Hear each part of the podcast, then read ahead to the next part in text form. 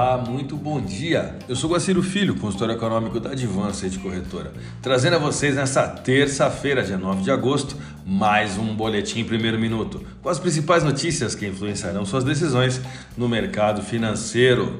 Os índices de ações dos Estados Unidos fecharam com pouca alteração nessa última segunda-feira, depois de dados de emprego na semana passada reforçarem expectativas de que o Fed vai agir para inibir a inflação enquanto um alerta de receita da fabricante de chips evidenciou uma desaceleração da economia norte-americana. As ações recuaram de máximas alcançadas mais cedo na sessão, quando o mercado se concentrou na ideia de que o relatório do mercado de trabalho da última semana seria um sinal de que os americanos poderiam resistir a aumentos agressivos das taxas de juros do Fed para domar a inflação. Investidores agora aguardam dados de preços ao consumidor nesta quarta-feira para avaliar se o Fed pode aliviar um pouco sua luta contra a inflação e fornecer uma base melhor para o crescimento da economia. Por aqui, o Ibovespa engatou a quinta alta seguida e fechou acima dos 108 mil pontos pela primeira vez em dois meses, nessa última segunda-feira, em movimento puxado pela disparada das ações da Petrobras, enquanto agentes financeiros esperam novos sinais sobre a Selic. O Ibovespa subiu 1,81%, indo a 108.402 pontos, perto da máxima da sessão. O volume financeiro totalizou 28,2 bilhões de reais. O dólar flertou com a taxa de R$ 5,10 e foi a mínima de sete meses antes da ata do Copom.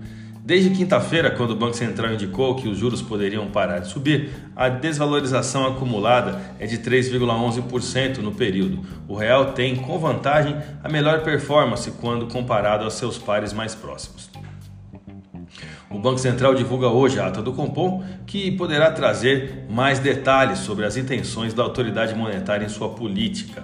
Na mínima dessa sessão, a de ontem, o dólar recuou, batendo 5,1027, com uma queda naquele momento de 1,28%, a mínima da sessão de ontem. Né?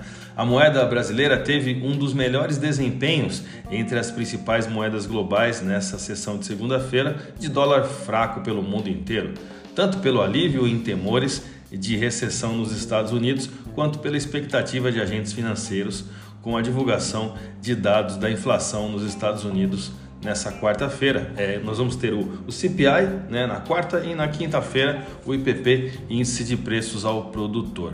Lá fora, o índice do dólar, o DXY, cedeu 0,23% ontem. Por aqui, os relatos são de contínuo fluxo de investidores estrangeiros, animado pela perspectiva do fim do ciclo da alta de juros, que tende a atrair recursos novos para a renda fixa e também para a bolsa de valores. Vamos aos gráficos, eu vou começar pelo dólar. A forte entrada de todo esse capital estrangeiro provocou o terceiro pregão consecutivo de queda, o que representa uma desvalorização de 4,27% nos últimos 30 dias da divisa americana perante a brasileira. O volume de negócios do último pregão foi de 168 bilhões de reais em contratos futuro de dólar negociados na bolsa brasileira, queda no dólar à vista de 1,04% com taxa spot de 5,1110. Vamos ao euro o teste no suporte de 5,20, no qual alertamos diversas vezes na última semana, está ocorrendo diante da valorização do real brasileiro. Esse suporte ele é limitado pela base do canal de alta mensal formado no dia 22 de abril desse ano e expõe o enfraquecimento do euro, que já se desvaloriza 17,42% nos últimos 12 meses. A divisa europeia fechou a última sessão com queda de 0,90% e taxa spot de 5,2094. A minha dica você já sabe. Siga nossos boletins para ficar sempre conectado. As principais notícias